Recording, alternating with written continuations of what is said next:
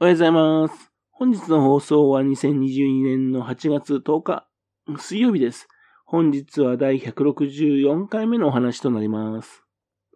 このチャンネルは福島県郡山市在住の特撮アニメ漫画大好き親父のぴょん吉が響きになったことをだらだらと話をしていくという番組です。そんな親父の独り言をお聞きになりまして、もしもあなたの心に何か残ってしまったらごめんなさい。悪気がなかったんです。今夜もこの番組に興味を持ってしまったら、ぜひ今後もごひいきのほどよろしくお願いいたします。昨日、娘がね、席をしていてコロナの疑いっていう話をいたしました。そんなわけでですね、えっ、と、1個2200円もすですね、市販されている抗原検査キットをですね、ドラッグストアから4個買ってきましてね。で、家族でその検査を行いました。の研究用というね、怪しい製品です。まだですね、感染したばっかりなのかどうなのかわかりませんけど、自分と奥さんはね、うっすらと陽性な状態。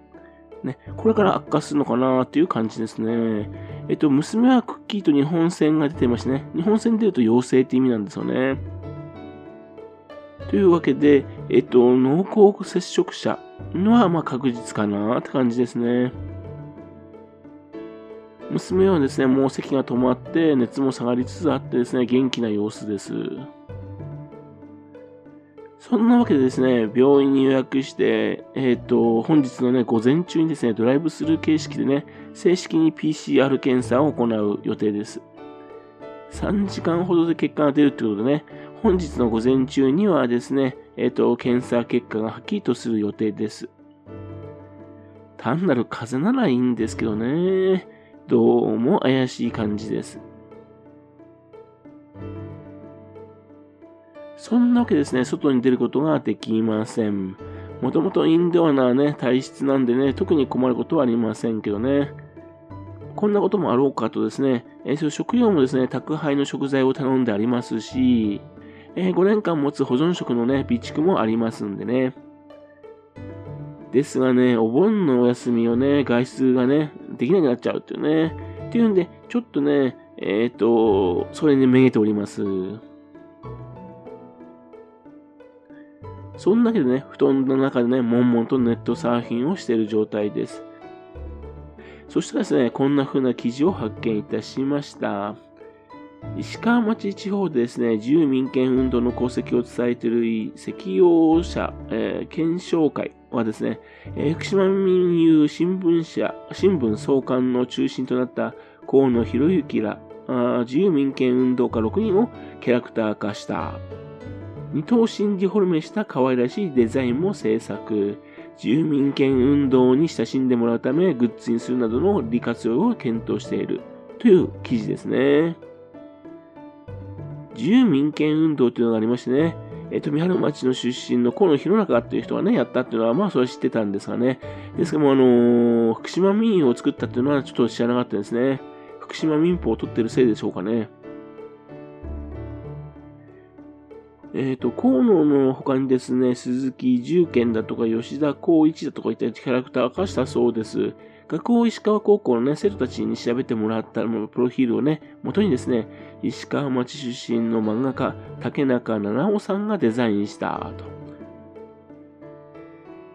この会の代表の方はね、キャラクターによって住民権運動が身近に感じないようにしたいと挨拶されました。で、絵を描いた竹中さんは、町おこしに活用してもらえればと話したという話です。というわけで写真が載ってるんですがね、写真のね、右側に座ってる女性がですね、竹中七尾さんでしょうかね。没後100年記念事業としてね、キャラクター制作を企画してて、他の記念事業ではですね、石川地方の住民権運動を紹介するホームページを開設して、住民権運動の資料を公開してデータベース化する予定だそうです。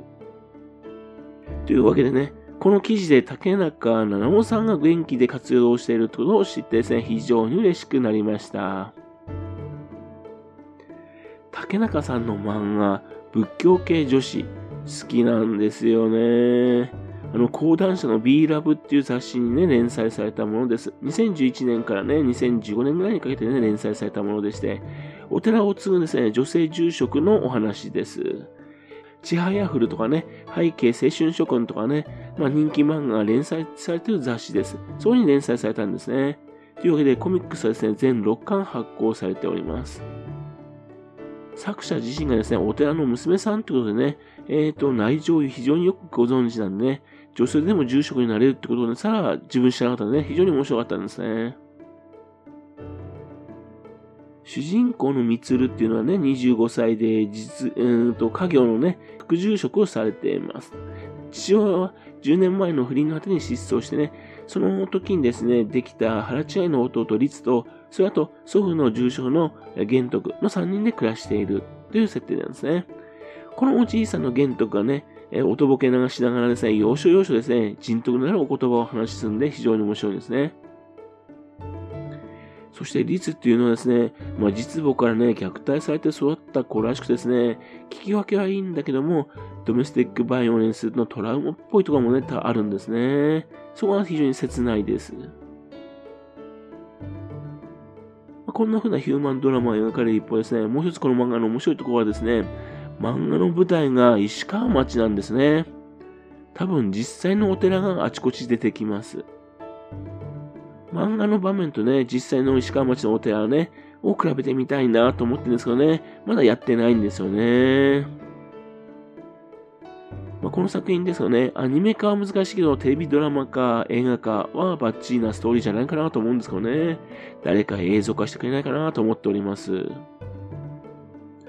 ですが、2015年にですね、この最終巻の6巻を発行されてからですね、すっかり竹内さんの活動を聞かなくなったもんですね、え7年分の活動をされたっていうのね、非常に嬉しく思ってるんですね。まあ、こういう活動もね、いいんですけどね、地元を題材にした漫画をね、また書いてくれると嬉しいんだけどなぁと思っております。